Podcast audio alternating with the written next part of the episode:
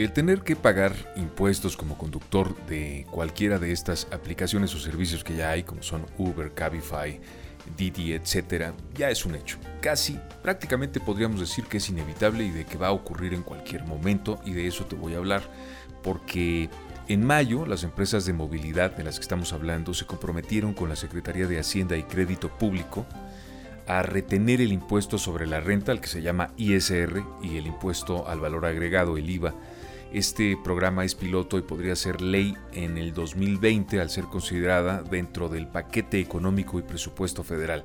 Esto de acuerdo con declaraciones que hizo el director general de Cabify México que se llama Ramón Escobar. Dijo que aunque por el momento por motivos de infraestructura no se ha aplicado la retención a los conductores de la plataforma, lo que sí han platicado con Hacienda es la posibilidad de que se integre este programa piloto para el próximo año como una ley sería no para el próximo año, sino para dentro de dos años. Ah, no, ya es, el siguiente año, es cierto, sea, en 2019.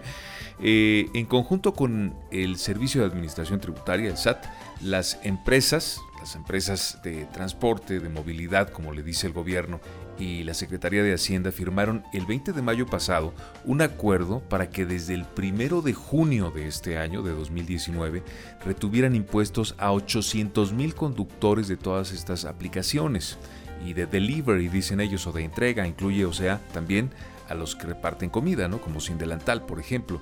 Sin embargo, el plan tiene un retraso de dos meses por problemas en la implementación en las diferentes plataformas, por eso se han atrasado pero aunque la fecha tentativa de que este proyecto piloto arranque oficialmente mañana 17 de agosto, dijo Ramón Escobar de Cabify eh, que legalmente este programa tiene potencial de ser ley, eso sí, prácticamente casi seguro para el 2020 por temas tanto de infraestructura como del entusiasmo, así dijo, que han puesto en este tema, tanto las secretarías como muchas de las plataformas. Pues el entusiasmo por pagar impuestos, pues siempre es muy poco, ¿no? Los, en cambio, los que sí están muy entusiasmados por cobrarlos, pues son las autoridades. Así que no nos vamos a escapar.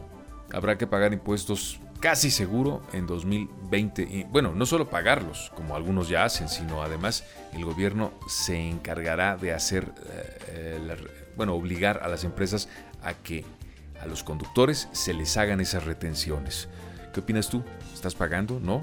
¿Cuál es tu opinión? Compártela con nosotros. Por WhatsApp puedes mandarnos un mensaje de voz y comentarnos qué es lo que estás pensando al más 521 y 10 dígitos 55 20 39 87 76. Comparte este contenido a través también de WhatsApp, de Facebook o de cualquiera de las redes sociales.